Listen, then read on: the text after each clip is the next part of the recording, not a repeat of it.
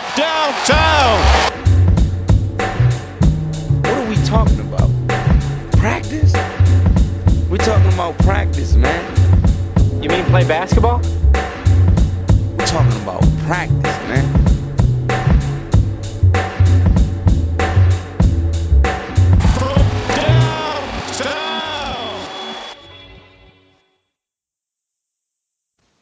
Hello. downtown. Hello. Ja, Meinst du, so geht's besser? ich höre Sie. das ist ja schon mal positiv. Ja, das, das ist doch schon mal ein guter Anfang. Ähm, ja, wie war denn dein Silvester? Ähm, ja, war ganz gut. Wir haben äh, mit Bekannten uns getroffen und äh, Raclette gegessen, was hier ein ziemlicher Treat ist, Schön. weil das hat man nicht so häufig. Käse ist ja bekanntlich hier ziemlich teuer. Mhm. Die hatten das mitgenommen aus Deutschland und ähm, ja, Feuerwerk gibt's hier nicht, weil äh, das eben äh, verboten ist. Es gab hier mal ein, äh, eine Katastrophe oder zumindest ein Unglück ähm, am Bund, da beim äh, bei der Skyline im Prinzip Ja. äh, was sich auch total absurd anhört, aber da hat einer von so einer Rooftop-Disco ähm, falsche Geldscheine äh, regnen lassen und dann gab es eine Massenpanik, beziehungsweise erst haben sich viele Leute dahin bewegt, dann gab es eine Massenpanik und da sind irgendwie 30 Leute gestorben oder so. Und äh, seitdem ist hier immer äh, abgeschlossen und kein Feuerwerk mehr. In der Düsseldorfer Altstadt waren auch keine Böller erlaubt, glaube ich. Habe ich zumindest so Mhm. gehört, ja. Weil, aber aus anderen Gründen, weil die einfach mit Böllern auf sich gegenseitig schmeißen, die Wahnsinnigen. Ja, ehrlich gesagt, glaube ich, geht da auch ein bisschen der Trend hin, Mann. Ich habe ja ge gehört, dass 10% des Stickstoffausstoßes für das ganze Jahr an einem Tag ausgestoßen werden, an Silvester. Also wir hatten auch keine. Der Torben, der zu mir gekommen ist, der war der Einzige, der so ein kleines Raketenpack hatte. Dann haben wir irgendwie fünf steigen lassen und dann war es das auch, ne? Also mit Mhm. irgendwie sieben Leuten oder so. Ich habe nicht mal eine Ich angezündet. weiß nicht, ob du das damals mitbekommen hast, ähm, auch weil in New York sich ja da viele Leute drüber gesprochen hat. Spieler von den New York Giants hat sich vor ein paar Jahren ja die Hand äh, weggeballert. Ja, weißt du, das verstehe ich sowieso immer am allerwenigsten. Ne? Jedes Jahr gibt es solche Meldungen, die ja auch irgendwie über irgendeinen Weg jeder mitbekommt.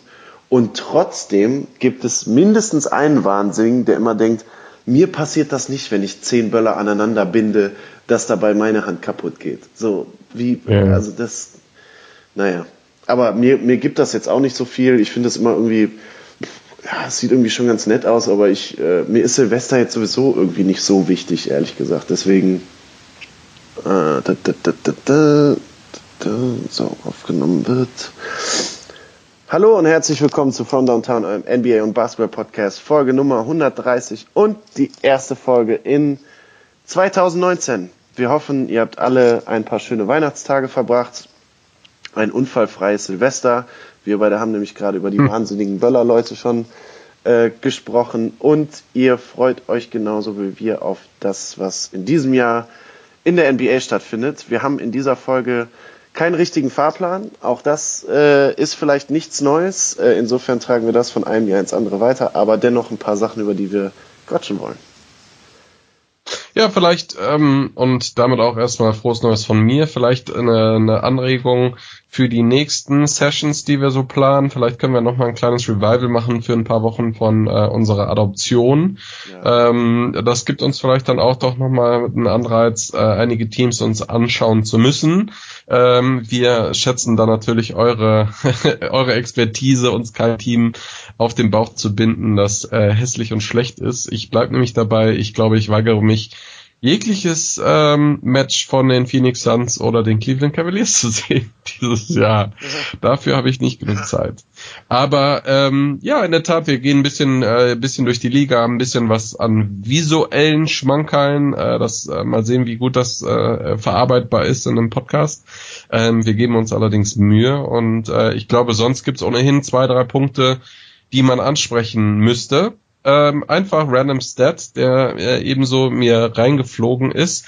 Heute hat jemand Geburtstag und zwar seinen 37. der seit einigen Jahren äh, ja zu Recht nicht mehr in der Liga ist, ähm, aber vielleicht witzigerweise ganz gut in die heutige Zeit passen würde. Gilbert Arenas wäre 37 oder wird 37. kann man zu Ehren von Garrett Arenas so ein paar Gunshots in den, in den Himmel feuern. Äh, genau. Wir, ja. wir haben ja eh gesagt, wir nennen sie Bullets. Stimmt. Haben wir auch in irgendeinem Chat, der, äh, was heißt in irgendeinem? Wir haben ja eigentlich nur einen mit so ein paar Leuten für Fantasy. Da haben wir letztens auch wieder die Bullets rausgekramt. Äh, ja, gute Transition. Ähm, Gilbert Arenas natürlich Franchise. Äh, Spieler von den Bullets damals gewesen. Wie das alles so gelaufen ist, werden die, die schon ein bisschen länger Basketball gucken, äh, auch die Anekdote zur Knarre, äh, werden sich erinnern. Aber ähm, ja, einen anderen Franchise-Spieler von den Washington Wizards, wie sie denn dann nur richtig heißen, den sollten wir auf jeden Fall mal besprechen.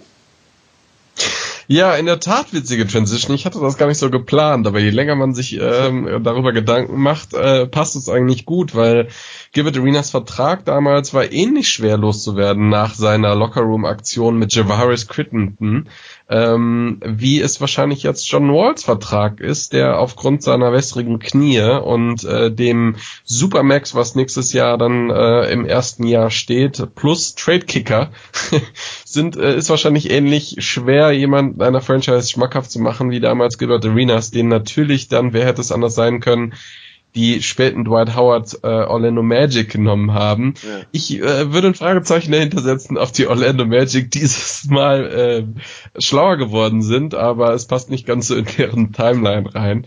Ähm, du sagst es, John Wall hat sich verletzt und das äh, doch wieder mehr oder minder schwerwiegend und ich habe mir auch nochmal die Injury History, die Verletzungshistorie angeguckt von ihm und äh, das sieht für einen Franchise-Spieler und ähm, ja, sag ich mal, doch Hoffnungsschimmer einer Franchise mit so einem dicken Vertrag nach einer sehr, sehr schwierigen Kombination aus auf Jahre hinweg. Mhm. Ja, über den Vertrag haben wir vor ein paar Wochen schon mal gesprochen. Der Trade-Kicker ist für mich nach wie vor unbegreiflich, beziehungsweise das Wahnsinnigste eigentlich mit an dem Vertrag. Also ich glaube, es sind im nächsten Jahr über 40 Millionen, 42 oder 44, irgendwie sowas in der, in dem Ballpark, ähm, und dann kämen eben nochmal vier, ungefähr vier bis 4,5 Millionen obendrauf, wenn die Wizards ihn traden würden. Jetzt äh, Injury History hast du angesprochen. Er hat in der letzten Saison schon einige Spiele verpasst, wenige Back-to-Backs gespielt. Und jetzt ist es, glaube ich, die Ferse, an der er operiert worden ist schon. Ja. Und seine Timeline sind sechs bis acht Monate. Sechs bis acht Monate natürlich diese Saison ist sowieso im Eimer, das ist klar. Sechs bis acht Monate heißt dann aber auch wahrscheinlich das Training Camp noch im ja, August zumindest so ein bisschen in Gefahr.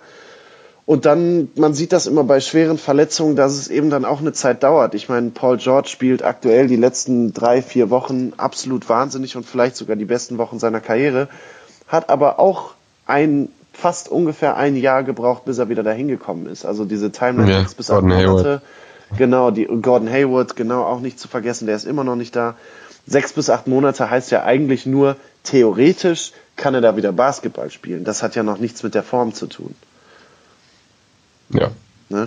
Also Thomas wäre noch eine Person, die man nennen könnte. Auch interessant, was mhm. da passiert. Vielleicht können wir das äh, noch ein bisschen nach hinten schieben und nachher nochmal darüber sprechen. Ähm, äh, sicherlich ähm, ein paar Worte wert, die Nuggets. Aber äh, du hast recht, interessant ist eben jetzt nach vorne zu gucken und zu sagen, okay, was macht man nun, wenn man äh, Washington ist?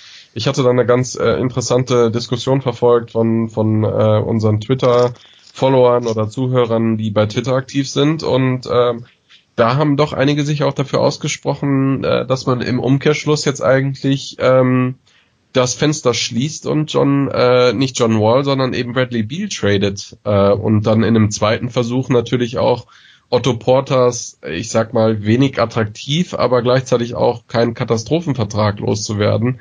Immerhin dreistellige Millionensumme auch. Und ähm, ich weiß nicht, wie du das siehst. Ich muss ganz ehrlich sagen, für mich macht es Sinn. Ähm, allerdings ähm, äh, kommt man da natürlich schnell in diese Diskussion, die wir häufig geführt haben, dieser, ähm, äh, ob es gut oder schlecht ist, im Mittelfeld der Liga zu sein oder der Conference. Ne? Ja, ja, das, das ist natürlich genau das Ding. Im Moment, äh, ich mache gerade mal die aktuelle Tabelle auf. Ähm, ach ja, aktuell stehen die Wizards an 11. Das ist natürlich so die blödeste Position, die man haben kann. Auf der einen Seite gibt es Teams wie die Knicks, die Cavs oder die Bulls äh, in der Conference, die alle höher ziehen werden in der in der Lottery, wenn das wenn die Wizards so weiter äh, spielen. Sie haben jetzt die letzten zehn Spiele 4 zu 6 gehabt Und so ein Spieler wie Bradley Beal oder Otto Porter, das sind dann natürlich genau die, die dich nicht ganz scheiße werden lassen, aber für die Playoffs wahrscheinlich es auch nicht reichen wird. Und das ist natürlich ähm, dann für die Zukunftsperspektive blöd.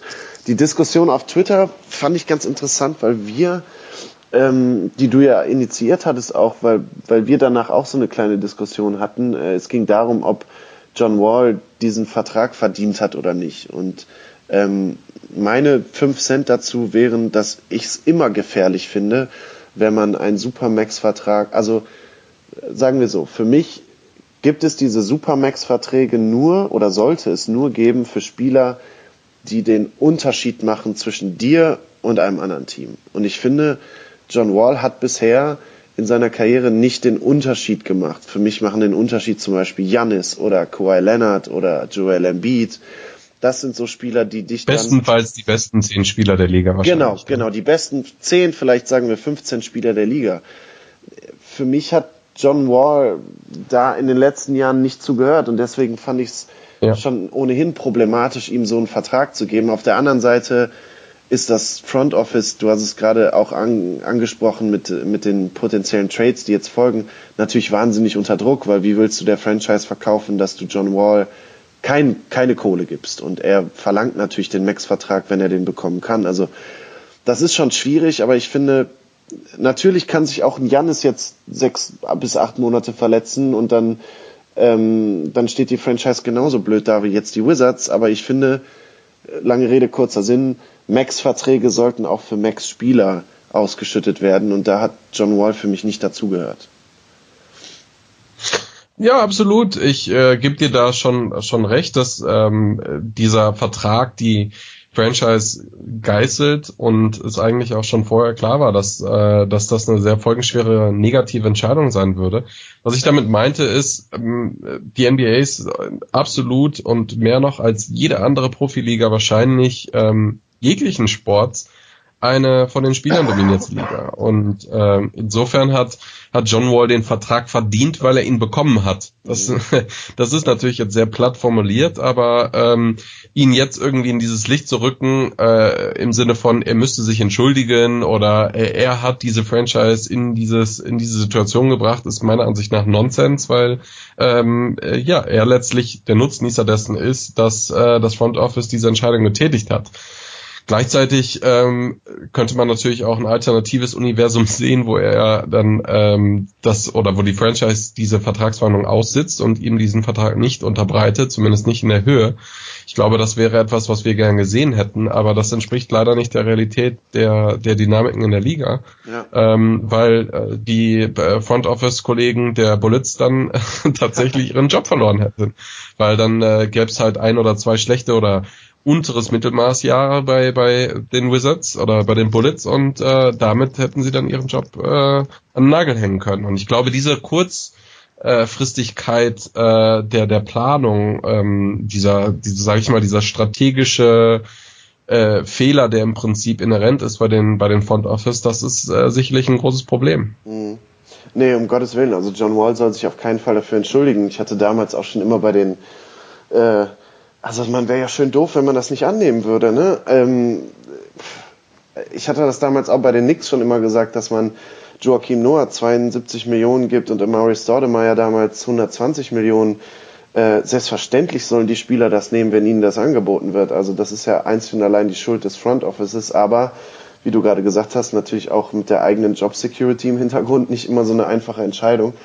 Ähm, mhm. Ja, jetzt könnte man sagen, puh, muss man da muss man da die Vereine nicht vielleicht ein bisschen vor sich selber schützen, äh, sozusagen, dass man, wenn jemand lange verletzt ist, dass man dann irgendwie vielleicht nicht garantierte Verträge ausschüttet oder, oder dass man da irgendwelche Klauseln hat, dass nicht alles gegen den Salary Cap geht.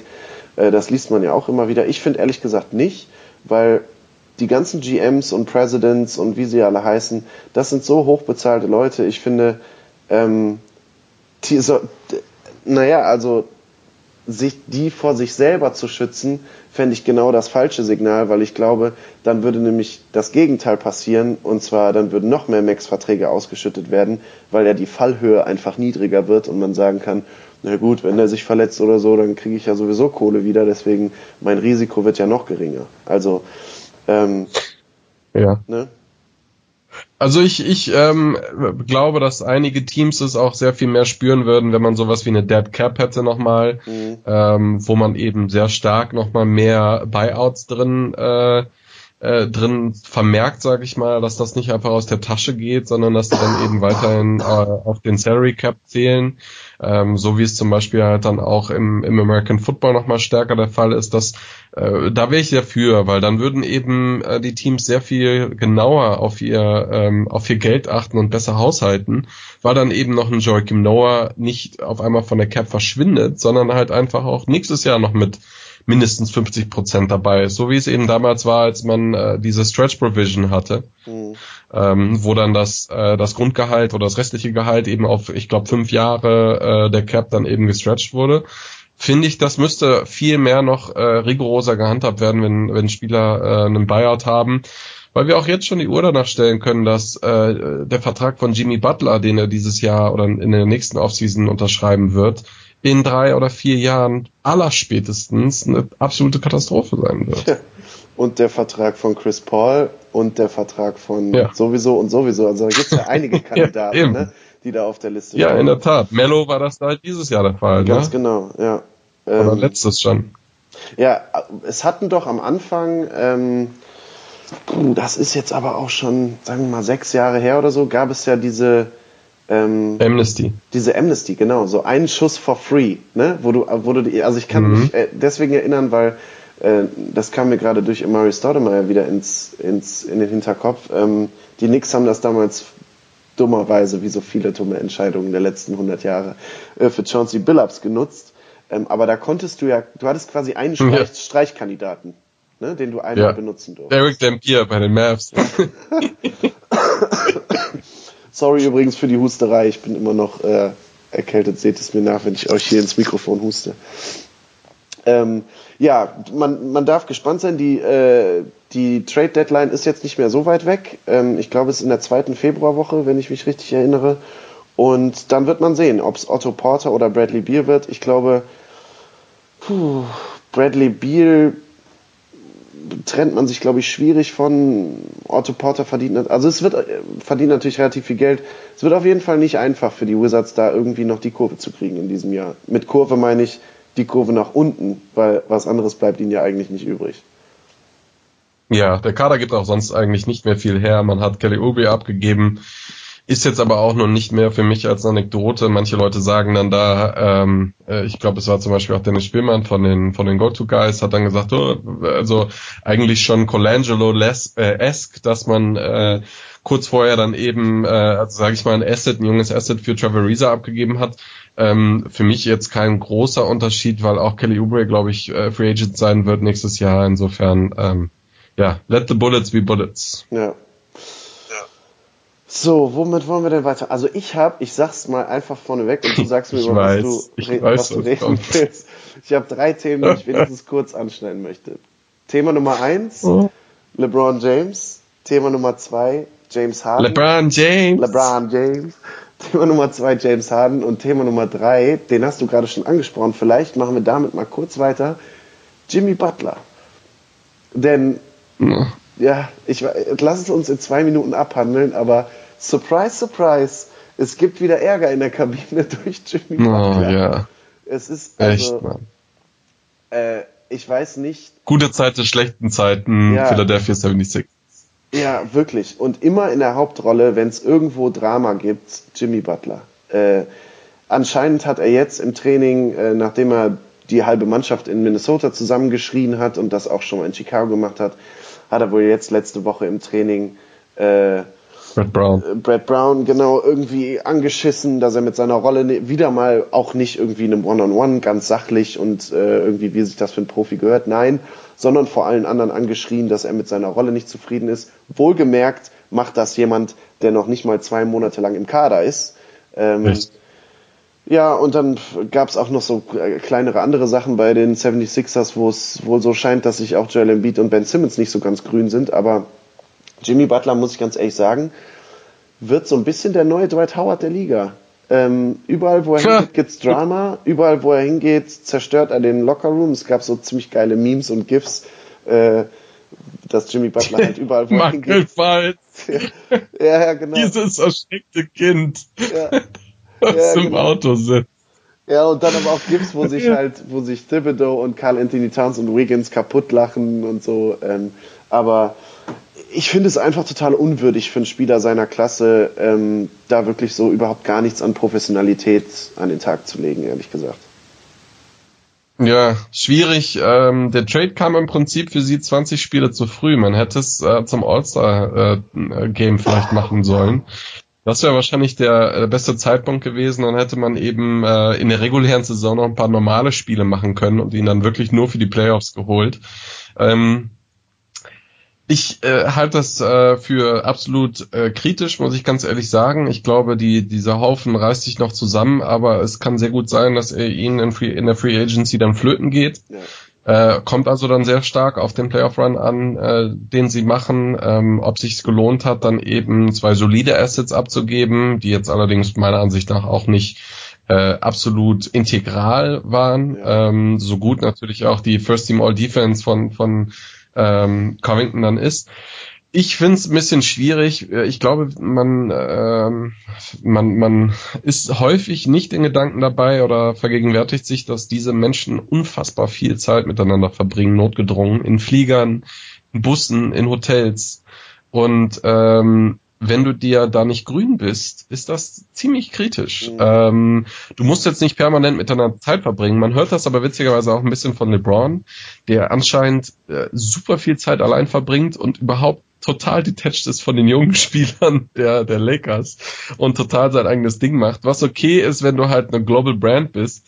Ähm, vielleicht ein bisschen schwieriger, wenn du jemand bist wie Jimmy Butler, der sich hundertprozentig über das, den Basketball identifiziert. Ähm, äh, lange Rede, kurzer Sinn. Ich glaube, dass das ziemlich kritisch ist. Größer aber noch das Problem Simmons und Embiid sein wird langfristig. Mhm, Das glaube ich auch. Das hört man, Stichwort Jack Kobe und so, weißt du? Ja, ja, ja, ganz genau. Das hat hat man jetzt auch schon an einigen Stellen gehört, dass die beiden immer mal wieder aneinander geraten. Ähm, zu Jimmy Butler würde ich da tatsächlich dann auch sagen, Junge, du bist noch nicht mal der beste Spieler in dem Team. Also, wenn jetzt jemand wie James Harden bei den Rockets oder Kobe damals bei den Lakers oder weiß der Kuckuck wer, der so ganz klar der beste Spieler des Teams ist, wenn der das Maul aufmacht und sagt, ich bin mit meiner Rolle nicht zufrieden, ich hätte das hier gern anders, dann tanzen vielleicht auch ein paar Leute nach seiner Pfeife. Aber für die 76ers muss es Jimmy Butler hin oder her, All-Star, Defensive Player und, und, und.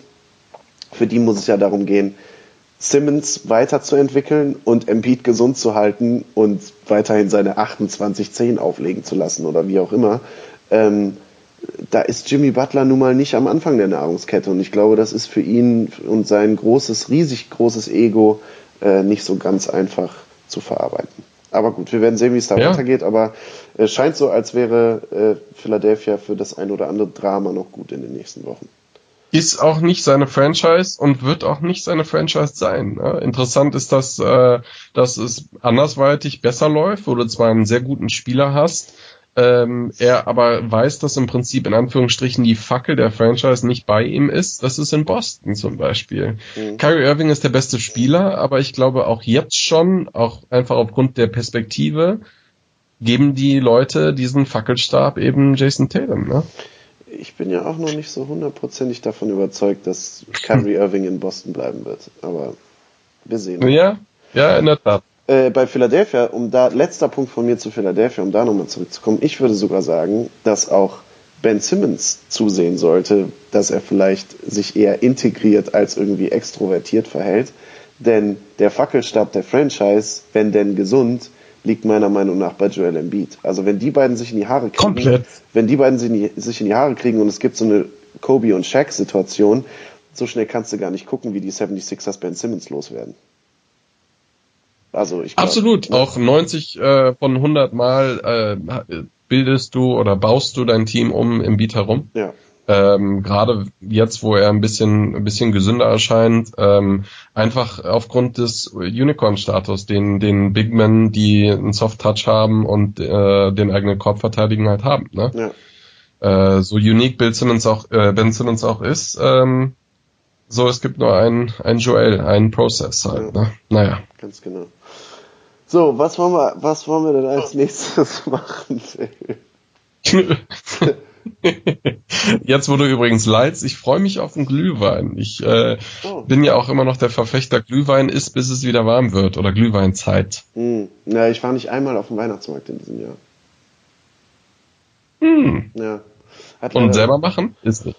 Selber, ja, für, ja, könnte ich eigentlich noch machen. Also ich trinke auch Glühwein nach Weihnachten, warum auch nicht? Aber Weihnachtsmarkt habe ich Also du könntest jetzt auch sagen, den Wein, den du im Haus hast, ist einfach zu kostbar, um einen Glühwein auszumachen. Nee, also der ist wirklich nicht, den, den ich hier habe, der ist meist nicht zu kostbar. den kann man, Alright. den kann man im Re, das ist eher von der Stange. Ähm, ja, sag okay. doch mal, worüber, ähm, worüber möchtest, hast du noch ein Thema, was gerade bei mir nicht aufgetaucht ist, oder sollen wir entweder Harden oder LeBron mal kurz anreißen. Ähm, machen wir gerne anschließen. Ich habe noch eine Kleinigkeit vielleicht. Ähm, übrigens, Sie haben mir hinter, hinter die Ohren geschrieben, dass wir nicht über ähm, die Pelicans und Anthony Davis reden. Finde ich ehrlich gesagt auch nicht schlecht, nachdem es die ganze Welt diese Woche, glaube ich, gemacht hat. Ähm, da nur eine Anekdote und damit belasten wir es vielleicht. Interessanterweise hat ähm, Basketball Reference bei den Playoff Predictions die Pelicans nur bei 12,6% Wahrscheinlichkeit, dass sie in die Playoffs kommen. Ähm, das macht das Ganze natürlich nicht äh, besser für die Franchise ähm, aus New Orleans.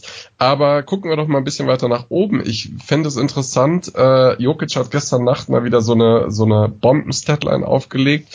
Inwieweit du denkst, dass äh, die Nuggets es tatsächlich schaffen könnten, ähm, äh, am Ende der Saison auf, auf Platz 1 zu sein. Äh, natürlich viele Ifs und es ist noch eine sehr lange Strecke bis dahin. Aber angenommen, äh, alle bleiben gesund. Ähm, ich glaube, wenn du in der sogenannten Mile High City äh, Homecourt Advantage hättest äh, durch die Western Conference Playoffs, wäre das ganz schön groß. Meinst du, dass äh, die es tatsächlich schaffen, so konstant zu bleiben oder kommen äh, etabliertere Teams, äh, Least Golden State, dann, dann von hinten nach vorn? Mhm. Ähm, ich kann mir schon vorstellen, dass sie das schaffen. Äh, da, alleine aufgrund der Tiefe des Kaders. Also Verletzungen scheinen sich ja nicht so schwer bei den Nuggets auszuwirken wie bei anderen Teams. Jetzt ist Paul mhm. Millsap gerade wieder gekommen, dafür war Jamal Murray gestern nicht dabei. Ähm, Gary Harris ist von der Bank dann wieder gekommen. Äh, Jokic hat ja auch so kleinere Auf und Abs, aber eigentlich, sage ich mal, eine sehr solide oder so wie gestern überragendes Deadline ist immer drin. Ähm, Hernan Gomez haben sie gut integriert. Also äh, ich glaube, aufgrund der Tiefe des Kaders und so der Homogenität, äh, das scheint irgendwie alles zu stimmen, kann ich mir schon vorstellen, dass das der beste Record wäre.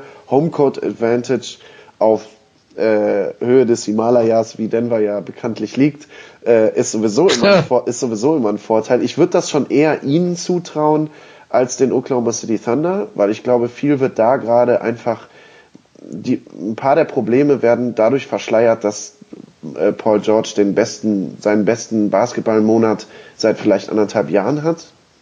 Ähm, bei den Clippers, die dann auch noch dahinter sind, glaube ich eher nicht, dass das also ich glaube, das Ceiling ist erreicht, sagen wir mal so. Und die Warriors, das sind halt die Warriors. Also klar, so ein Spiel wie gegen Houston diese Woche, das kann so oder so ausgehen. Das wird jetzt durch einen Game Winner, ist das nach Houston gegangen, hätte aber genauso gut in eine andere Richtung gehen können. Ähm, die können die, auf die Warriors fange ich erst an zu gucken, wenn die Playoffs da sind. Also klar, die haben mehr, ja, ja. mehr Probleme, mehr Probleme als in den letzten Jahren. Ähm, das ist aber auch für mich ganz klar, wenn man jetzt davor steht, das fünfte Mal in die Finals zu gehen hintereinander. Ähm, das hat ja schon seine Gründe, warum das nicht andauernd passiert. Äh, aber ob die jetzt 15 Spiele in Folge gewinnen oder drei Spiele in Folge verlieren, mir ist das eigentlich bis Mai ziemlich egal. Ich fände persönlich mega geil, wenn die Nuggets das schaffen würden, weil damit hat keiner gerechnet und ich finde einfach, das ist, ein, ist auch irgendwie eine sympathische Truppe. Also ihr Thomas, äh, möglicherweise ein Ass im Ärmel oder eher so eine Peak 3? Tja, Isaiah Thomas ist ja auch ein Stinkstiefel, wenn er will. Aber ähm, ich glaube, gerade er wird jetzt einen Teufel tun, da irgendwie äh, großartig äh, Sachen einzufordern oder wie auch immer. Ich weiß jetzt gar nicht genau, wie seine Timeline ist, wann er denn wieder zurückkommt, aber er kann natürlich. Irgendwann Januar heißt. Ja, er kann natürlich in den Playoffs ein absolut krass wichtiger Faktor werden. Ne? Also wenn jetzt ja. Gary Harris und Isaiah Thomas bei dir als, als Guard gespannt von der Bank kommen, das ist natürlich was, was nicht jeder hat. Ne? Ähm, Gerade was so offensive Power angeht, wenn dann mal Jokic oder Jamal Murray sitzen. Ähm, Mhm. Ich glaube eher, dass er sich zu einem Asset oder einem Ass vielleicht sogar entwickeln kann für die Nuggets, als dass er ein Problem wird.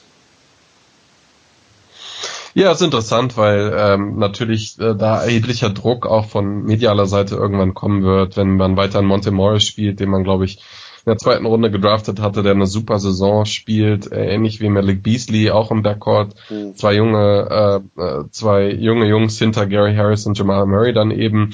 Ähm, weiß ich nicht, ob er da wirklich äh, der fünfte Guard äh, in der Rotation sein kann, wenn man ihn schon äh, unter Vertrag hat. Aber ich glaube, man wird sehen, was er so in den ersten fünf bis zehn Spielen langsam in der Rotation bringen kann, an äh, Prozenten vor allen Dingen weil ähm, außer, sage ich mal, äh, hochprozentig abzuschließen, wird er, glaube ich, nicht viel äh, User Trade ähm, ja. aktiv ähm, einnehmen, vor allem was das Ballhandling betrifft. Da sehe ich ihn eher als als äh, Shooter. Mal sehen, wie das funktioniert. Fakt ist, äh, momentan läuft's rund. Äh, mit dem Joker für mich nach wie vor eines der äh, interessantesten Teams auch, und das vielleicht als Überleitung, weil sie noch nicht komplett penetrant äh, so spielen, ähm, wie andere Teams, auf oh. die du gleich zu sprechen. Auf die ich so einen Hass habe. Ähm, was ich übrigens gerade vergessen habe, wir handeln jetzt die Themen der letzten zwei Wochen ab, aber eins ist ja wohl klar, die letzten zehn Minuten, Leute, unbedingt dranbleiben, denn das Achtelfinale steht an. Ne? Phil. Yes das Achtelfinale der besten Ja, ich, ich habe den Screenshot hier vor mir. Ich auch, ich auch. Ich wollte es nur Willst noch mal 10 Minuten haben. Seite legen, das äh, wird nachher besprochen. Genau, ich wollte es nur noch mal gesagt haben für diejenigen von euch, die jetzt äh, vielleicht an den zwei kommenden Themen nicht so interessiert sind, unbedingt dranbleiben. Ähm, ja, wie, an, wie alle anderen Teams spielen, hast du gerade gesagt. Ähm, ich hatte mich vorgestern, gestern und auch letzte Woche tierisch echauffiert über den Spielstil einiger Teams. Äh, natürlich nehme ich da die Houston Rockets und James Harden vor allem raus. Ich kann mir schwierig bis gar nicht Spiele angucken, in denen mehr als 80 Dreier fliegen. Das war gestern bei Golden State gegen Sacramento der Fall. Das war, äh, was für mich das fast zum Überlaufen gebracht hat. Das war äh, in einem der letzten Houston-Spiele mit 91 äh, also nicht nur von Houston, aber auch vom gegnerischen Team, die dann ja meist versuchen, NBA ist eine Copycat League, man versucht sich dann gegenseitig outzushooten, was selten gegen Teams wie Houston oder Golden State sowieso gelingen kann. Ähm, aber das ist einfach eine Entwicklung, die, also ich finde, das macht einfach keinen Spaß. Wenn, wenn, wenn eine Possession nur drei Sekunden dauert, äh, seven seconds or less, gehört ja jetzt mittlerweile fast schon zu Halfcourt Basketball. Ähm, wenn es dann nur drei Sekunden dauert und dann drückt irgendjemand ab, wohl wissend, dass der Typ nur 30 oder 35 Prozent von der Dreierlinie äh, schießt. Das ist aber egal, weil man es einfach über Quantität und Volumen macht. Ähm, das gefällt mir einfach nicht. Und in dem Zuge auch die Diskussion, die diese Woche aufkam, natürlich von Daryl Morey auch relativ clever initiiert, in einer, in einer Frage, ob denn James Harden der beste Offensivspieler aller Zeiten ist. Ihr habt es alle gesehen fünf Spiele lang über 40 Punkte. Ich glaube, jetzt Spiel mit gestern, keine Ahnung, 13 oder 14 mit über 30 Punkten in Folge. Das sind Rekorde, die eigentlich nur Jordan und Kobe äh, aufgestellt haben und automatisch statwise rückt, da, also statwise in dem Vakuum, rückt dann natürlich Harden mit in die, diese Diskussion. Ähm, bevor ich meinen Take dazu gebe, vielleicht erstmal deiner, was hältst du davon? Ich glaube, man muss das ein bisschen separieren. Ähm, für mich ähm, wäre es wichtig, äh, individuelle Performances äh, ein bisschen isoliert oder zumindest äh, abseits zu betrachten von dem generellen äh, Trend, wie Basketball gespielt wird in der Liga. Ähm, ich glaube, das ist recht wichtig, dass man das äh, versucht ein bisschen zu trennen weil äh, James Harden nutzt im Prinzip ja nur ähm, das äh, Ökosystem NBA, wie es jetzt äh, im Jahr 2018 herrscht, halt optimal aus. Ähm, James Harden hat in der Tat einen der krassesten Offensivstretches, die äh, in der jüngeren Geschichte der NBA jemals aufs Parkett gelegt wurden. Ähm, das ist nicht zu debattieren. Ähm, sowohl wenn man sich anschaut, er hat, ich habe jetzt mal äh, die letzten fünf Spiele oder sechs jetzt, glaube ich, äh, angeguckt, eben fünf, von denen er ähm, hintereinander über 40 gescored hat. Ähm, er hat eine Usage Rate von 44,4 Prozent und äh, postet dabei aber ein Offensivrating und auch eine ähm, äh, ähm, Effective Field Goal Percentage, die jenseits von dir, den eben genannten Legenden liegen. Äh, natürlich hat das sehr mit da viel zu tun, wie er zu dieser Punkteanzahl kommt. Ähm, ich denke, das ist wichtig, das erstmal festzustellen. Also für mich wirklich unfassbar effizient und was Harden da macht, ähm, ob man es nun schön findet oder nicht, und damit, da kommen wir sicher gleich zu, ähm, äh, da muss man Respekt zollen. Ähm, wie er allein halt die Golden State Warriors abgeschossen hat mit seinem Game Winner, das ist schon aller, allergrößte Klasse. Gleichzeitig ähm, stimme ich natürlich überein, dass es halt super ähm, schlecht ist für die NBA, sowohl als Produkt äh, als auch für uns. Ähm, ich glaube, du hast da noch mal ein krasseres Take, ähm, die wir lange schon NBA gucken, was die Attraktivität des Sports und des Spiels dann eben betrifft. Und äh, das ist in der Tat ein bisschen schade, wenn, wenn wirklich jeder zweite Schuss Dreier ist, wenn äh, es extrem balldominante Spieler gibt, ähm, viele oder vier Spieler im Zweifel gar nicht mehr den Ball berühren während der Possession. Ähm, und Foul Calls sind vielleicht auch nochmal eine, äh, das i-Tüpfelchen, sage ich mal, auf dieser Diskussion. Und da wird äh, interessant sein, wie die Liga darauf antwortet. Das sind in der Regel Dinge, die man sich eine halbe Saison anschauen muss und dann, ähm, dann muss reagiert werden oder eben auch nicht. Und das ist äh, so, ein, so ein kritischer Punkt, an dem die NBA gerade ist, glaube ich. Ja, ich weiß gar nicht, wo ich anfangen soll. Also James Harden, einmal, ja, ich gebe dir recht, das ist beeindruckend. Ähm, allerdings, die Vergleiche hinken für mich an allen möglichen Stellen äh, jetzt vor allem zu anderen Äras, äh, jetzt die, die eben genannten Kobe oder, oder Jordan oder wie auch immer, zu einem anderen Vergleich kommen wir später auch nochmal, der für mich auch hinkt. Aber nehmen wir mal an, also wenn wir uns einfach mal die Stats angucken, Jordan hat in einer Saison mal 37 im Schnitt aufgelegt, Harden liegt bei 33, Kobe hat auch mal 35 aufgelegt. Also es ist jetzt nicht so, dass das, was Harden da gerade macht, noch nie da gewesen ist. Ähm, und auf der anderen Seite äh, Oh, jetzt geht uns gerade die Verbindung flöten. Jo, ich bin wieder da. Ja. Jetzt ist die Verbindung gerade irgendwie irgendwie abgebrochen, aber ähm, naja, scheint wieder zu klappen. Was ich sagen wollte, My bad. Äh, macht nichts. Was ich sagen wollte ist, also ähnliche Statistiken haben ja haben ja Kobe und Jordan auch schon mal aufgelegt, aber die Regeländerungen und deswegen, die NBA wird sich das vielleicht angucken, auch den aktuellen Spielstil, aber das sind, würde ich mal sagen, die Geister, die ihr gerufen habt die Regeländerungen in den letzten Jahren, und ich nehme mal nur die Handchecking-Rule raus, stell dir mal vor, in der Ära Jordan hätte es kein Handchecking gegeben. Jordan hätte 45 im Schnitt aufgelegt. Weißt du, wie oft der an die Linie gegangen wäre? Guck dir mal so eine, solche Spiele an gegen New York oder gegen Indiana oder Miami oder die Detroit Pistons, die ja wirklich, ich meine, Jordan Rules, die auf ihn draufgeschlagen haben. Jordan hätte 35 mhm. Mal an der Linie gestanden pro Spiel, wenn es diese Regeländerung nicht gegeben hätte. Insofern ähm, glaube ich, es lässt sich einfach überhaupt, und Kobe hat die erste Hälfte seiner Karriere auch noch mit der Handchecking-Rule gespielt. Also äh, es ist natürlich auch ein Unterschied, wenn jemand dich in die Richtung drücken kann, wo er dich gerne haben will. Gerade bei einem Spieler wie Harden, der sich das auf der anderen Seite jetzt zunutze macht, wenn er zum Korb zieht und jede Berührung äh, quasi dazu führt, dass er wieder an der Linie steht. Also ich glaube, lange Rede, kurzer Sinn, die, die Vergleiche hinken einfach an allen Ecken und Enden. Sobald du die Regeln offensiv oder defensiv so krass änderst, lassen sich einfach Äras oder Spiele oder vor allem Statistiken äh, nicht mehr miteinander vergleichen. Ähm, äh, ja, nichtsdestotrotz toll, wie Harden das gemacht hat.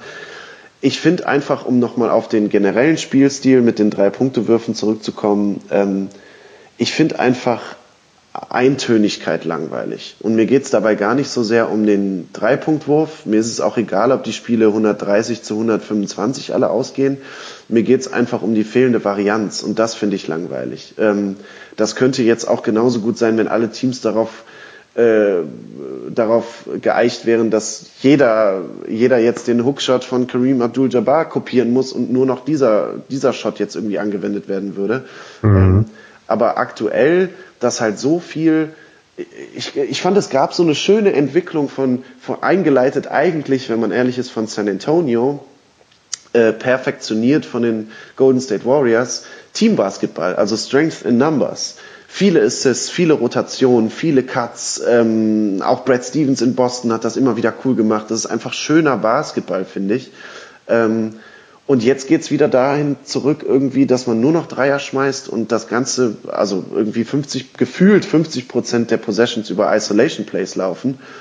Und das finde ich einfach langweilig. Also mich stört gar nicht so sehr nur der Dreier. Für mich ist der Dreier eher ein Sinnbild dafür, für Eintönigkeit. Und egal welche Eintönigkeit finde ich halt langweilig.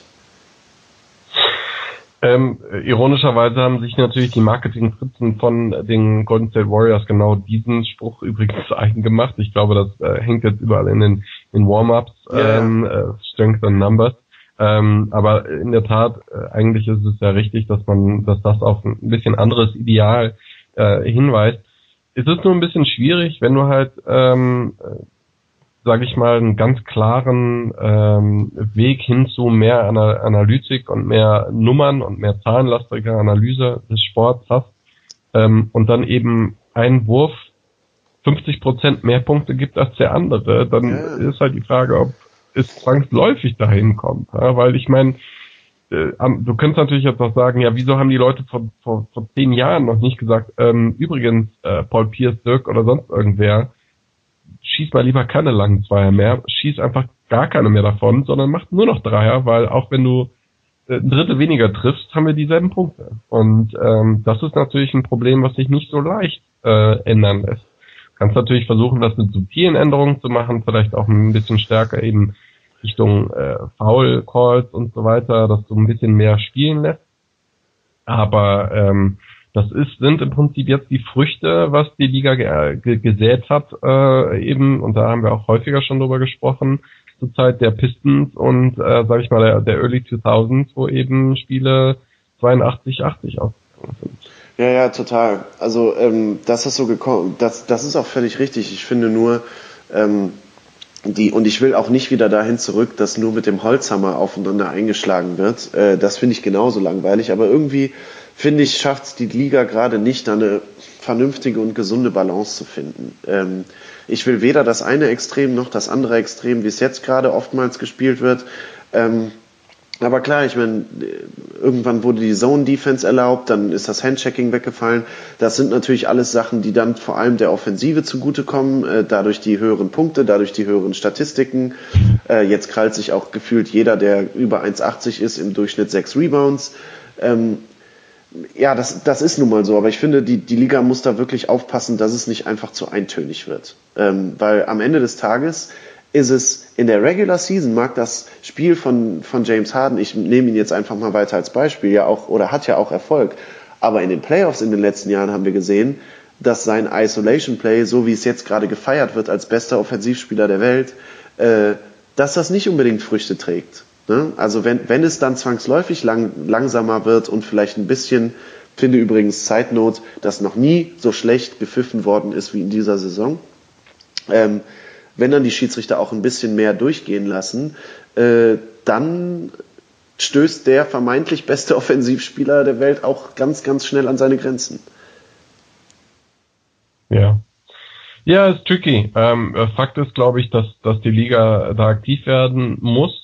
Ähm, Worst-Case-Szenario wäre natürlich, dass ähm, äh, die Executives in ihren goldenen Sesseln dann da keinerlei Grund sehen, etwas zu ändern. Ja. Weil es natürlich ein Produkt ist, was, äh, sage ich mal, eine große Masse an Leuten äh, internationaler ähm, als je zuvor anspricht.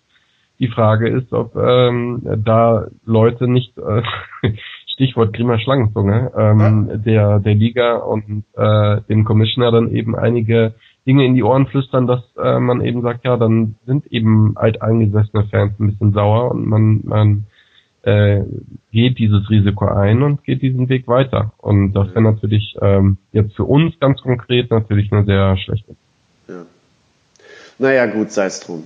Ähm, warten wir mal ab, wie sich das entwickelt und ob James Harden äh, für mich äh, ist, ja, wir, wir werden sehen. Wir werden sehen. Am Ende bleibt festzuhalten, glaube ich, was er in den letzten 10, 15 Spielen gemacht hat, ist absolut krass. Du hast es eben richtig schon gesagt, ob man das jetzt mag oder nicht, aber ich glaube, uns beiden ging es da eher um die allgemeine Entwicklung, dass man nicht immer alles so äh, ja, über einen Haufen werfen kann, sondern dass man auch äh, Transi Transition zum nächsten Thema, dass man mit gewissen Äußerungen vielleicht auch ein bisschen vorsichtiger sein sollte. Ähm, bei James Harden war es der beste Offensivspieler der Welt. LeBron hat in einem äh, Interview äh, und eigentlich rege ich mich noch mehr über diese Art, wie über dieses Interview. Ah, jetzt weiß ich, was kommt. Ja, natürlich. Jetzt weiß ich, was kommt eigentlich rege ich mich noch mehr darüber auf, nicht darüber, was er gesagt hat, nämlich, dass er der Beste äh, spielt, dass er das Gefühl hatte nach äh, Spiel 7 gegen die Golden State Warriors, er ist jetzt endlich der beste Spieler aller Zeiten. Äh, darüber rege ich mich gar nicht so sehr auf, wie darüber, wie über dieses Interview geredet worden ist. Aber ähm, ja, das ist halt auch so eine Sache. Ein Satz von mir zu dieser Aussage. Ähm, ich glaube, die besten Spieler in der NBA schon immer haben das über sich selber gedacht äh, das hat Jordan über sich gedacht, Kobe über sich gedacht, Kareem Abdul-Jabbar über sich gedacht. Dazu vielleicht eine Sache. LeBron macht das natürlich unheimlich clever, dass er diese Diskussion des besten Spielers aller Zeiten eigentlich nur noch zwischen sich und Michael Jordan austragen lässt. Äh, Leute wie Kareem Abdul-Jabbar werden da überhaupt nicht mehr genannt, ähm, weil die auch einfach weiter weg vom, äh, sage ich mal, ja, die sind nicht mehr so in den Inter sind, die sind nicht mehr so im Kopf vertreten bei den Leuten. Ähm, aber was mich daran aufgeregt hat, war nicht so sehr, dass er das sagt. Ich finde, das ist eher unnötig oder peinlich. Ich finde, den Titel bester, bester Spieler aller Zeiten gibst du dir nicht selber, genau wie man Spitznamen sich nicht selber gibt. Äh, auch das hat er ja schon mhm. gemacht. Aber äh, sei es drum. Ja, äh, sei es drum. Ähm, das hat für mich eher was mit fehlendem Selbstbewusstsein irgendwie zu tun, dass man meint, man müsste das machen. Dass aber gesagt worden ist, na ja, das hat er doch unter Freunden gesagt. Das finde ich ist das Dümmste an der ganzen Argumentation. Das war eine Sendung, die A, er produziert mit seinem Team, B, die über, wo überall Kameras standen und die auf ESPN Plus danach ausgestrahlt worden ist. Selbst nicht ein Satz und nicht ein Tweet und nicht ein Post, der aus dem Lager von LeBron James kommt, ist nicht von mindestens vier bis fünf Leuten inklusive ihm selber abgesegnet. Die wissen ganz genau, das, das spielt überhaupt keinen Unterschied, ob er das äh, oder macht überhaupt keinen Unterschied, ob er das in einem One-on-One -on -One mit Rachel Nichols sagt oder ähm, vermeintlich auf der Couch mit seinen Freunden. Das ist alles PR und Öffentlichkeitsarbeit. Und ich finde, ja, dieses Mal. Inszeniert ist sowieso alles. Inszeniert ist alles. Und ich finde, dieses Mal, wenn man jetzt so die Äußerungen der anderen, sag ich mal, NBA Greats hört, hat er sich damit ziemlich selber ins Bein geschossen. Äh, er könnte natürlich sagen, ich gebe Zero Fucks drauf, was jetzt irgendwie äh, Isaiah Thomas, Charles Barkley und Shaq von mir halten oder Danny Ainge, dessen Vergleich, ehrlich gesagt, den er da mit Trump bemüht hat, äh, auch ein bisschen äh, drüber war. Aber wie auch immer, äh, was hängen bleibt, finde ich, dass die alle gesagt haben, Junge,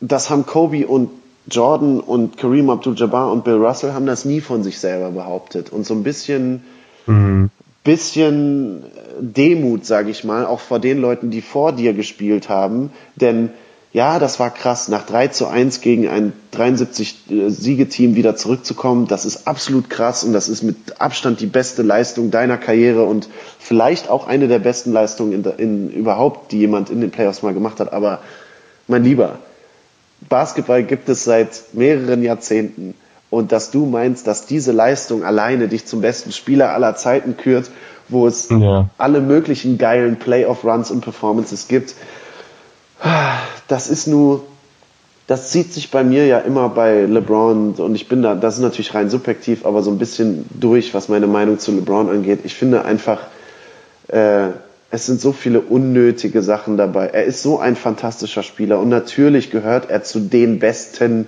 Spielern aller Zeiten, aber der Vergleich über Eras hinweg ist, also für mich persönlich gibt es überhaupt gar kein Argument, warum Jordan der beste Spieler aller Zeiten ist, aber selbst da gibt es Argumente dafür, dass nicht mal er das ist, sondern dass es vielleicht sogar Kareem Abdul-Jabbar ist. Ähm, und das über sich selber zu sagen, finde ich, äh, ist einfach, weiß ich nicht. Finde ich uncool. Find ja, ich uncool. und es kommt vielleicht auch zu einem Zeitpunkt, wo äh, er ähm, gut beraten wäre und äh, beraten ist er sicherlich äh, sehr intensiv. ja. ähm, von allen Seiten äh, doch erstmal jetzt noch ein paar Jahre zu warten und zu gucken, was dem, äh, was diese Zeit bei dem bei den Lakers jetzt eben seiner Legacy gibt, ne? äh, welche welch, in welche Richtung es da geht, ob es eher die kommerzielle oder ob es die sportliche Richtung geht. Ich glaube, er ähm, lehnt schon zu einer der beiden Richtungen momentan, um ehrlich zu sein, aufgrund der, der Situation in den Conferences und der sportlichen Situation. Ähm, und diese Diskussion erstmal noch ein paar Jahre ruhen zu lassen. Ich meine, äh, er wird jetzt wahrscheinlich noch mindestens was paar Jahre easy, ähm, falls es keinen extremen Abbruch gibt, ähm, weiterhin ähm, Franchise-Spieler sein und, und die Liga sehr prägen und äh, dann ja, lass diesen Ver äh, Vergleich doch erstmal ein paar Jahre ruhen. Ja. Und äh, gut wäre es natürlich, da auch andere reden zu lassen. Ähm, wir hatten über die Jahre interessante Diskussionen und ich, ich finde, es ist eine Diskussion, die man haben kann. Ähm, ich glaube, da unterscheiden wir uns auch schon. Ich glaube, du würdest sagen, man hat sie nicht. Ähm, aber ich stimme dir absolut bei, dass man äh, oder zu, dass man, dass man diese Diskussion eben Fans oder Journalisten lassen sollte und nicht selber bestimmen. Ja, ja, und äh, ja, genau. Und ich finde auch, das ist so, also einerseits hast du total recht, so warte doch erstmal ab. Ich meine, du bist ja noch nicht fertig. Warte doch erstmal ab, was mit dem Rest deiner Karriere passiert. Ich meine, der Weg bis dahin jetzt war natürlich schon besser als der von fast allen anderen NBA-Spielern, aber äh, ja, gucken wir mal, was jetzt zur Trade Deadline oder im Sommer passiert. Was ist denn, wenn äh, Kawhi Leonard in Toronto bleibt, Jimmy Butler in Philadelphia, Durant entweder in Golden State oder woanders hingeht und der Trade mit Anthony Davis nicht klappt, weil der vielleicht nach Boston getradet wird oder so. Was machst du denn dann? Wie sehen denn dann deine letzten Jahre mhm. deiner Karriere aus? Also äh, ich finde auch immer abwarten irgendwie äh, und andere Leute für sich sprechen lassen viel sympathischer, als wenn man selber sich auf die Brust trommelt. Ähm, aber gut. Ja, das war eigentlich so, warte mal, Butler, Harden, LeBron, John Wall.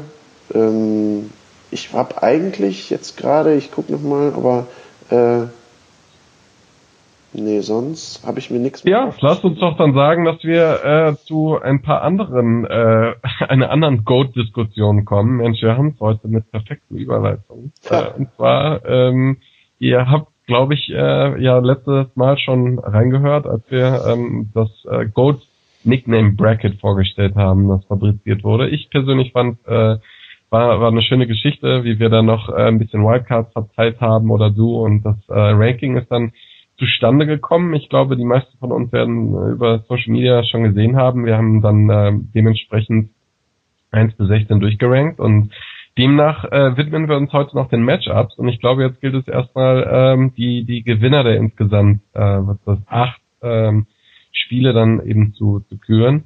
Äh, sollen wir irgendwie durchgehen? Wie machen wir das? Hat jeder im Wechsel, ähm, sage ich mal, die Stimme, wer weiterkommt, oder sagen wir, äh, es muss quasi einstimmig sein und sonst wird debattiert?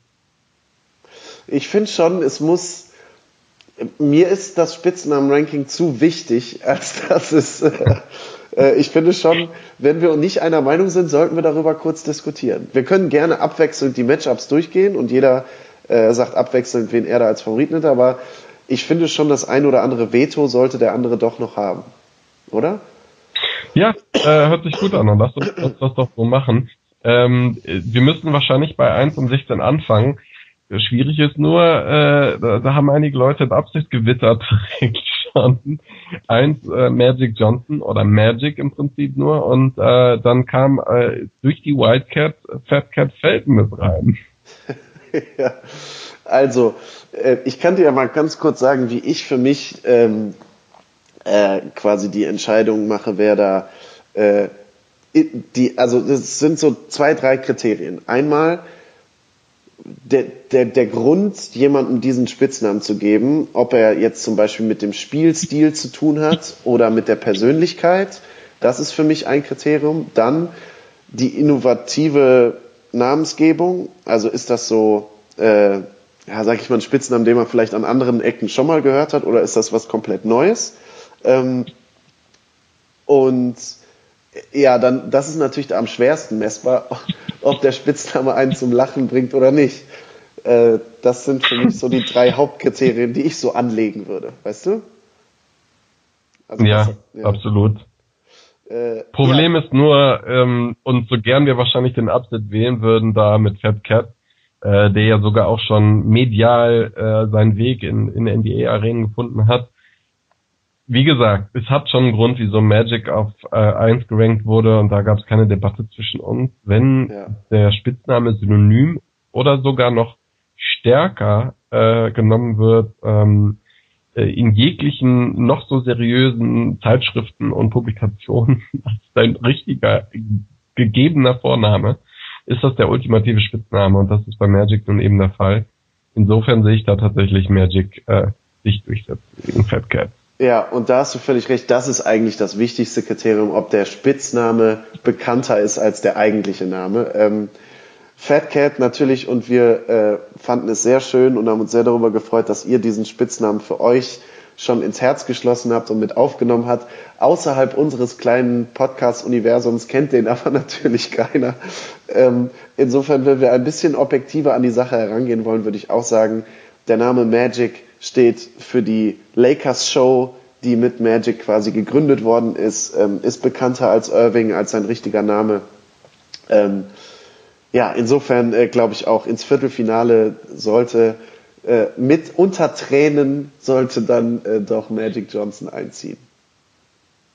Beim zweiten Mea Culpa, ähm, äh, ich habe gesagt, wie habe ich es äh, formuliert, äh, ganz charmant, ähm, offensiv ich könnte natürlich sagen, äh, dass das ein Tippfehler war oder ein Autocorrect, aber ich habe es tatsächlich verballert. Äh, es ist natürlich the Round Mount äh, of Rebound ist, äh, äh, anstatt von Round Mouth. Äh, das wird also ja. verbessert. Äh, Charles Barkley äh, gegen auch interessantes Matchup auf dem Court wäre das gewesen, gegen Kevin Garnett, The Big Ticket. Wen siehst du da rein? Äh, ich sehe Barkley vorne. Ähm, uh! Ja, tatsächlich schon. Ähm, da kannst du gerne dein Veto einlegen, weil für mich greift da dieses Kriterium, äh, ob das mit der Persönlichkeit oder mit dem Spielstil zu tun hat. Ähm, Barclays Spielweise ist ja deswegen auch so bekannt und herausragend, weil er als undersized Power Forward eben trotzdem zu den besten Reboundern in der Liga gehört hat und was die Persönlichkeit angeht, weil er doch immer das ein oder andere Kilo zu viel auf den Rippen hatte. Insofern finde ich, spiegelt dieser Name ähm, seine Persönlichkeit und auch seinen Spielstil besser wieder als The Big Ticket äh, bei Kevin Garnett, obwohl Big Ticket der vermeintlich bekanntere Spitzname ist. Also ich würde mein Vote aufgrund der Nähe zu Persönlichkeit und Spielstil Charles Barkley geben. Gut, vielleicht ähm, hebe ich mein Veto dann auf. Ich hätte ehrlich gesagt Big Ticket vorn gesehen, einfach weil ähm, ich die Assoziation noch ein bisschen stärker finde. Big Ticket natürlich auch, weil Kevin Garnett ähm, aus der Highschool kam. Ähm, auch einer der der ersten Spieler, die aus der Highschool kamen, wenn nicht sogar der erste, muss ich ganz ehrlich sagen. Ähm, Habe ich jetzt gerade die History nicht ganz so drauf, aber ich meine, ähm, mich daran zu erinnern, dass, dass es auf jeden Fall äh, ein ziemliches Novum war, dass das äh, Kid von der Highschool direkt zu haben und das war in der Tat das Big Ticket für die Timberwolves und ähm, letztlich wahrscheinlich eher ein Big Ticket für eine andere Franchise, aber da kommen wir vielleicht nochmal irgendwann anders zu. Dann ähm, belasten wir es dabei und sagen, dass Charles Buckley sich durchsetzt, vielleicht auch, weil es eine Note ist, die einen zum Schwund bringen kann. Also halten wir fest, das erste Viertelfinal-Matchup ist Magic Johnson gegen The Round Mount of Rebound Charles Buckley. Ich finde, das ist ein würdiges Viertelfinale. Richtig. Ähm, kommen wir dann zu 5 gegen 12 und 13 gegen 4. White Chocolate äh, gegen Hakeem the Dream. Interessant, weil da tatsächlich ein wesentlich weniger bedeutender Spieler sportlich mit seinem Spitznamen vorsteht, vor allem der großen Ikonen. Ähm, jedoch, äh, da wir über Nicknames reden, ist es für mich ehrlich gesagt ziemlich klar, dass sich der Favorit durchsetzt. Ja, ähm, White Chocolate gewinnt für mich auch. Äh Hakim Olajuwon als dein, glaube ich, hast du mal gesagt, Lieblingsspieler aller Zeiten und bei mir auch in den, äh, als The Dream, auch in den Top 3, aber White Chocolate, der Spielstil von Jason Williams ist, glaub, wird, glaube ich, durch keinen besseren Spitznamen als White Chocolate äh, so gut personifiziert, weil er eben, äh, weil man eben von so, sag ich mal, weißen Jungs wie von ihm äh, nicht erwartet, dass sie And One Tricks für die von euch, die noch die And One Mixtapes kennen, äh, quasi neu definiert hat. Insofern und dann auch äh, so Streetball-mäßig gab es dann Nachmacher, sage ich mal zum Beispiel wie den Professor, äh, der dadurch eine eigene Karriere gemacht ja. hat. Also äh, skill-wise passt der Name unheimlich gut, deswegen ist White Chocolate für mich ähm, auch eine Runde weiter. Wie sieht's aus bei Dr. J, Julius Irving, äh, gegen den Mailman? Äh, sehe ich ehrlich gesagt ähnlich one-sided. Wie gesagt, wir haben hier ein Achtelfinale und äh, da ist es natürlich häufig so, dass äh, sich der Favorit durchsetzt. Mailman einfach ikonisch für mich. Ähm, äh, der Mann, der jeden Tag die Post bringt. Äh, du kannst die Uhr nachstellen und genau das war im Prinzip bei dem Berg- und Baumstamm von einem Mann Karl Malone der Fall. Ja, ich weiß ehrlich gesagt nicht, woher Dr. J kommt. Ähm, das habe ich jetzt auch nicht nachgeguckt, deswegen fällt es mir auch schwer, ihn jetzt weiterkommen zu lassen, weil mit Karl Malone assozi assoziiere ich nämlich genau das, was du gerade gesagt hast.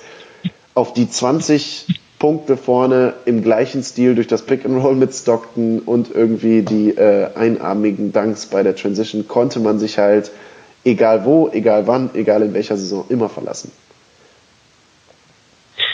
Ja, ähm, ehrlich gesagt, ähm, ich habe hab das mal nachgeguckt. Es ist nicht äh, ganz ganz so klar, ähm, wo er herkommt. Äh, anscheinend stammt das schon recht früh aus Highschool-Zeiten, ähm, wo er eben äh, so solide war, dass äh, dass irgendwann die Leute angefangen haben, ihn Dr. J zu nennen.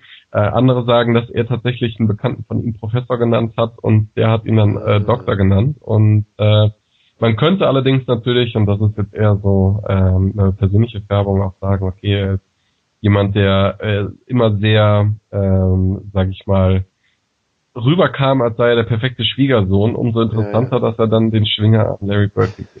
Ja, zu dem kommen wir gleich auch nochmal. ähm, ja, also äh, Viertelfinale da, White Chocolate gegen Mailman, da muss ich sagen, wird's schon schwer. Ganz ehrlich. Aber da kommen wir ja da nicht so ja, zu. Das wird aber, spannend. Aber das wird echt das wird eine enge Nummer. Ähm, anderes Achtelfinale, The Glove, Gary Payton gegen Born Ready, Lance Stevenson. Äh, Spiel, spielertechnisch natürlich eigentlich gar kein Vergleich, aber, aber wenn wir jetzt das Kriterium lustig und bringt uns zum Lachen herannehmen, also eigentlich muss es The Glove sein, für mich jedenfalls, weil äh, dass def die defensiven Fähigkeiten von Gary Payton, gerade was Steals angeht, natürlich mit dem Glove assoziiert sind. Born ready, aber dadurch genau eben, dass er nicht immer born ready ist, sondern so viel Scheiße. Also die, diese, dieser Widerspruch in dem Spitznamen, den finde ich halt total geil. Ähm, Ob es zum Weiterkommen reicht, bin ich mir aber nicht sicher. Was meinst du? Ja, ich tue mich schwer, ehrlich gesagt. Ja, ja, ich, ich, ich grinse hier durch Skype durch quasi. Ähm, aber ich muss sagen, The Glove einfach aufgrund der Assoziation, das sind eben Spitznamen, die häufig auch über den Spielstil dann kommen. Ne? Und ich meine, Gary Payton äh, quasi ein Lock jedes Jahr für All Defensive First Team, All NBA und ähm, das passt natürlich, ne? dass, äh, dass er dann der, der Ballbeat äh, ich muss einfach immer lachen, wenn ich an Lance Stevenson denke. Ich kann mir nicht helfen. Born Ready ja, er so ist wahrscheinlich so, so unter, in, in unserer ähm, äh, Truppe der, der, der beste Spitznamenträger. Wie häufig wir schon auf dem Court einfach einen Eighth Grader geschrien haben oder ja. sowas, oder? Auch die Gitarre jetzt mittlerweile, das ist schon, das ist schon ein Hammer. Also ich weiß nicht, ne? Ich tendiere eigentlich Gibt's da nach Set? Ich tendiere eigentlich fast dazu, Born Ready weiterkommen zu lassen, weil. Ähm, Let's do it. Let's do it. Ganz ehrlich, ein Upset muss es geben und ich finde auch, ähm, wie gesagt, für mich dieser Widerspruch, Born Ready würdest du ja eigentlich jemandem geben, so, ähm, keine Ahnung, den hättest du zum Beispiel Robert Ory geben können. Weißt du, was ich meine? So, egal welche Minute, ja, du ja. kannst dich immer darauf verlassen, die letzten fünf Sekunden gibt ihm den Ball, der knallt den rein oder Kobe oder Jordan oder weiß der Kuckuck wen oder so. Aber gerade Lance Stevens. Born Ready an gerade Lance Stevenson, der 90% seiner Zeit auf dem Platz nur Scheiße baut, finde ich Born Ready einfach überragend. Ja, okay. Ähm, The Glove hat also in sieben Spielen äh, gegen Born Ready ja. verloren. Ich wittere da allerdings ein episches, ein episches Viertelfinale, denn ähm, ja. natürlich haben wir auf der einen Seite Admiral äh, mit seinem Navy-Background, äh, Thomas, äh, Thomas Robinson, sagt ich schon, oh mein Gott. Ähm, David. David Robinson ja. natürlich. Ähm, allerdings The Big Dipper hat ja. wahrscheinlich wie kaum ein anderer Spitzname eine Zweideutigkeit, die nicht besser passen ja. könnte. Big Dipper äh, kommt ursprünglich davon, dass er tatsächlich so groß war, äh, in den Türrahmen immer ähm, sich beugen und bücken zu müssen, um da durchzukommen. Äh, Ähm, man könnte natürlich auch aufgrund einer gewissen Reputation, die dieser Mann da hatte, Ja. das auf andere Lebensbereiche interpretieren. Und das gibt absolut den Ausschlag, dass hier der Big Ja. Fish aber Ja, 100 Prozent. Für mich ist das ein Sweep. Sweep. Das ist ein 4-0.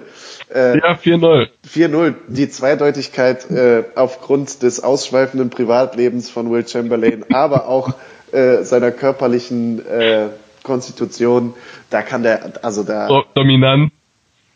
Dominanz in allen Lebensbereichen, da kann der Admiral mit seiner Navy-Vergangenheit kann er nicht viel, kann er nicht viel herrichten. Ähm, Ja. Für mich auch weiter. Und Ja. dann, wie du sagst, Born Ready gegen Big Dipper ist natürlich äh, ein fantastisches Ey. Matchup. Ne? Schaltet ein. Läuft Ja. auf TNT. Ja.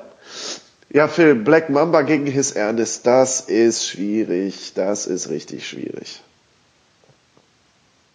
Richtig schwierig. Kreativität äh, war für Black Mamba, aber ähm, in dem Fall gehen wir vielleicht, weil es ein First-Round-Matchup ist, mit dem äh, etablierten Spitznamen, der in gewisser Weise Air Jordan ja auch zu einer Brand wurde. Und Ja. ähm, für mich ist, ist, äh, ist das ein schwieriges Matchup, aber da spielt ein bisschen Legacy mit drin. Also äh, die, sage ich mal, beide sind irgendwie äh, 15 von 34 auf dem Feld und ja, ich lese gerade ähm, von deinem Namensvetter Phil Knight das Buch Shoe Dog äh, über die Entstehungsgeschichte von Nike. Ähm, insofern bin ich da vielleicht gerade sowieso ein bisschen gefärbt, aber ich finde auch, dass Black Mamba ist ein absolut geiler Spitzname, nur His Ernest hat sich so weit über den Basketball noch weitergetragen und quasi ist so ein, äh, ah, ich muss mir gleich schon die Nase putzen ist so ein Lifestyle und ein Fashion und so ein ikonischer Begriff geworden. Äh, da finde ich, ist es schwer, äh, den in der ersten Runde rauszuwerfen. Da würde ich mich nicht gut bei fühlen. Nee, nee, macht man nicht.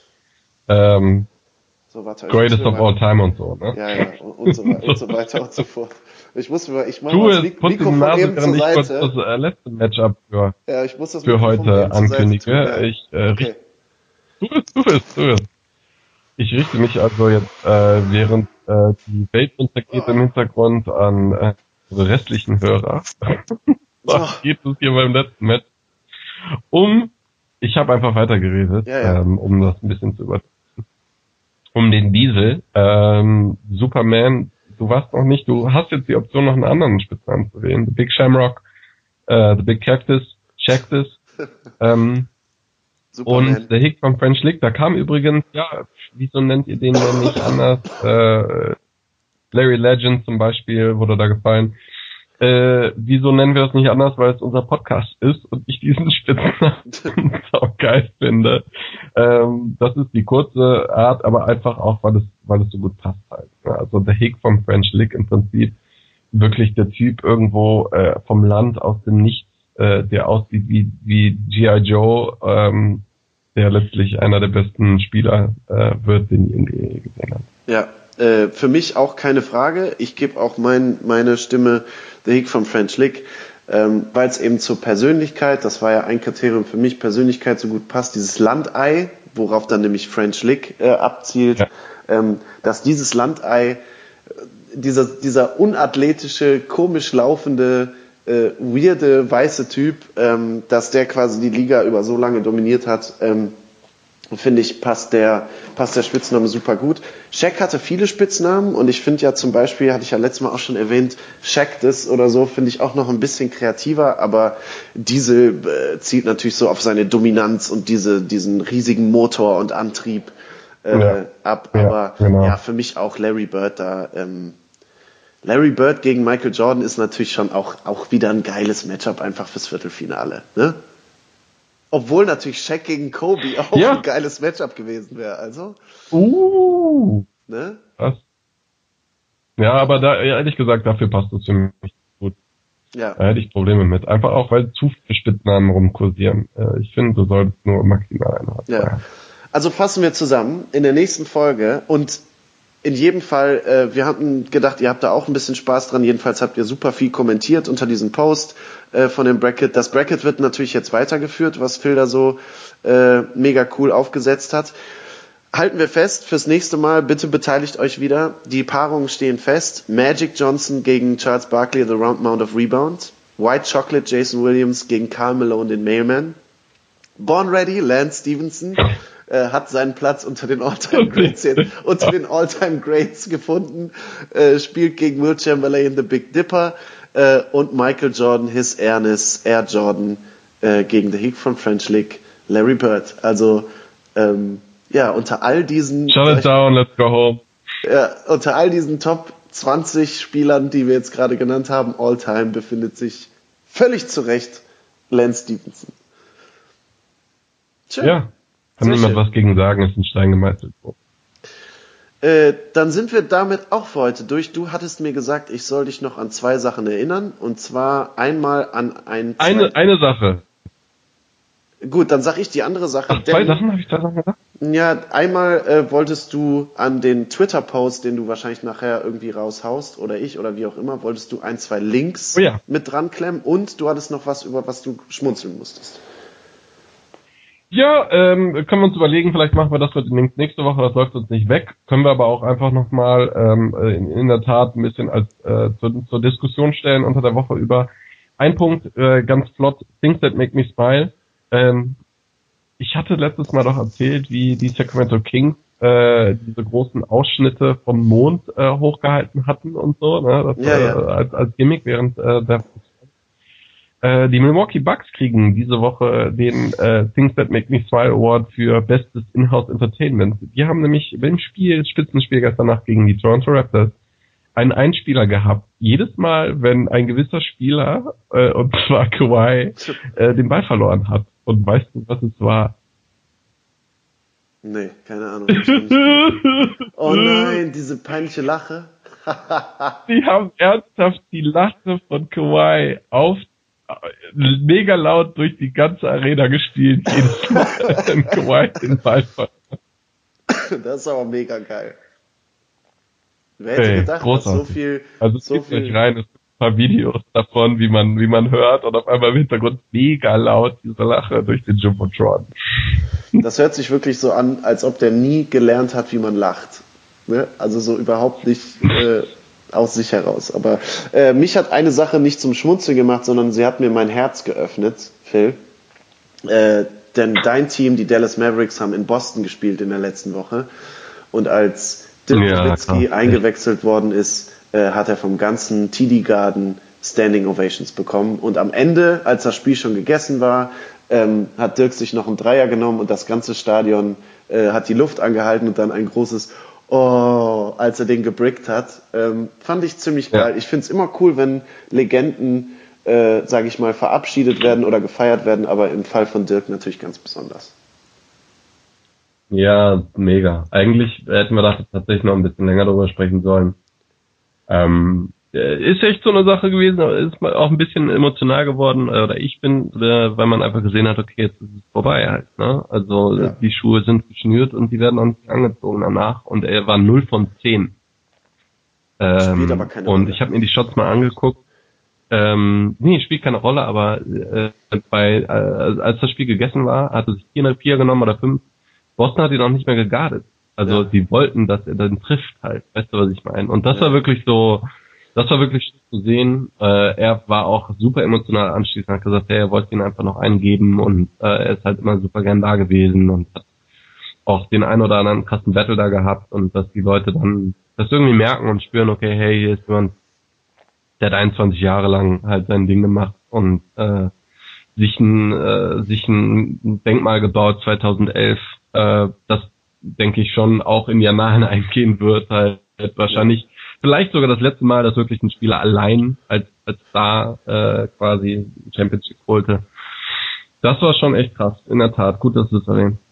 Wäre geil, wenn Dirk gesagt hätte, ja, also als 2011, als ich die Meisterschaft da geholt habe, da war mir klar, ich bin der beste Spieler aller Zeiten. Und dann nochmal husten oder so. Ja, aber da ist er halt, äh, er ist halt der sympathischste, für mich der sympathischste Spieler, den die Liga je gesehen hat. Naja, gut, dann Ja. war's das für diese Woche. Wir werden jetzt nochmal, wir werden jetzt die Aufnahme beenden, aber wir werden dennoch nicht die Aufnahme beenden. Was auch immer das heißt. So Äh. Ja, Richtig. was auch immer das heißt, werdet ihr dann in den nächsten Tagen vielleicht nochmal hören, äh, wo wir gerade über äh, All-Time Greats gesprochen haben. Naja, äh, macht euch eine gute Woche. Ich hoffe, ich werde meine Erkältung schnell los und ihr kriegt erst gar nicht eine. Ähm, und ja, dann hören wir uns in ein paar Tagen an gewohnter Stelle wieder. Ne? Mit dem Viertelfinale. Born Ready äh, unter den All-Time Greats. Das dürft ihr nicht verpassen. Also, bis dahin, from downtown. Reingehauen.